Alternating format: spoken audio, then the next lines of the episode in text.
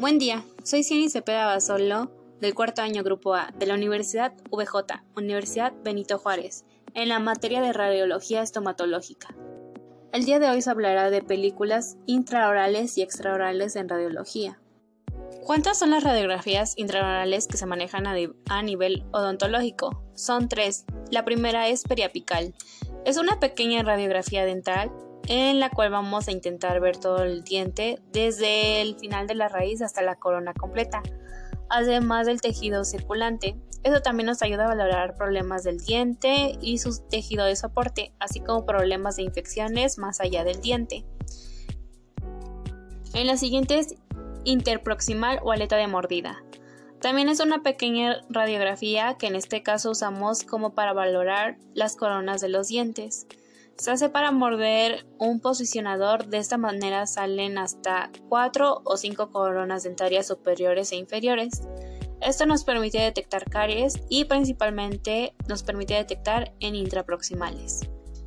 Endoclusales son también pequeñas radiografías que aunque este es el caso que la placa es un poco más grande, eh, se muerde entre la arcada superior y la arcada inferior. En el tubo de rayos X se coloca casi perpendicular a la placa y de esta manera se valoran dientes incluidos en su posición. Los dientes incluidos son los que han aparecido en la, no han aparecido en la boca o se encuentran escondidos. Y actualmente este tipo de radiografía no se usa demasiado ya que hoy en día hay aparatos en 3D, escáner, que nos permiten una exacta valoración de, un, de la posición del mismo diente. ¿Cuáles son las indicaciones de las radiografías intraorales? En el método que se coloca la película radiográfica en el interior de la cavidad bucal, ofrecen con gran detalle en las piezas dentarias ya que suelen ser radiográficas en una pieza y evalúan al diente a nivel óseo y periodontal. Se requiere también una colaboración del paciente para que sujete la película con un dedo o con unas pinzas y que mantenga inmóvil su cabeza. ¿Cuántas son las radiografías extraorales que se manejan a nivel odontológico y cuáles son los tipos de radiografías extraorales? Tenemos que son tres. La primera es ortopantomografía, que ofrece información anatómica estructural de la cavidad bucal en una única imagen. Y ¿Cuántas son las radiografías extraorales que se manejan a nivel odontológico y cuáles son los tipos de radiografías extraorales? Tenemos que son tres. La primera es ortopantomografía, que ofrece información anatómica y estructural de la cavidad bucal en una única imagen. En esta se superponen varias radiografías bidimensionales para obtener una imagen tridimensional en estructuras faciales y se puede comparar en ambos lados de la cavidad oral a la vez y utiliza dosis bajas de radiación. En la radiografía panorámica tenemos tres subtemas. La primera es que en la panorámica general se ve la zona dental completa de las ramas ascendentes. Panorámica semi-imagen, esta se realiza la parte derecha o izquierda de las ramas ascendentes.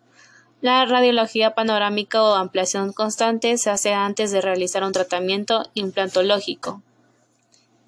Por último, la radiografía lateral del cráneo se usa principalmente en la práctica de ortodoncia para valorar el crecimiento y relación intermaxilar. ¿Cuáles son las indicaciones de las radiografías extraorales? Tanto extraoral como intraoral se deben de poner un chaleco de plomo para protegerse de la radiación. La cabeza tiene que estar en posición ergida. Tiene que morder una pieza de plástico manteniendo separada separadas las dos arcadas para poder ver el tipo de mordida. Tienen que apoyar la barbilla en un soporte y agarrar dos asas metálicas. Para mí siento que mi conclusión que es a través de las radiografías se obtiene un diagnóstico preciso de la enfermedad o lesiones, estructuras o posición dental de las cavidades bucales de cada paciente y que nos pueden ayudar a complementar la evaluación clínica que se efectúa en el paciente siendo también de gran utilidad eh, en todas las etapas de tratamiento, ya que nos permite complementar un diagnóstico inicial y cómo se puede modificar y planificar un tratamiento para cada paciente. En mi conclusión sería que a través de las radiografías podemos obtener un diagnóstico preciso de una enfermedad, una lesión, una estructura, una posición dental de todas las cavidades bucales de cada paciente y que también estas radiografías nos complementan en la evaluación clínica, eh, siendo una gran utilidad para todas las etapas de un tratamiento y que nos permite complementar un diagnóstico inicial y planificarlo para individualizarlo para cada paciente.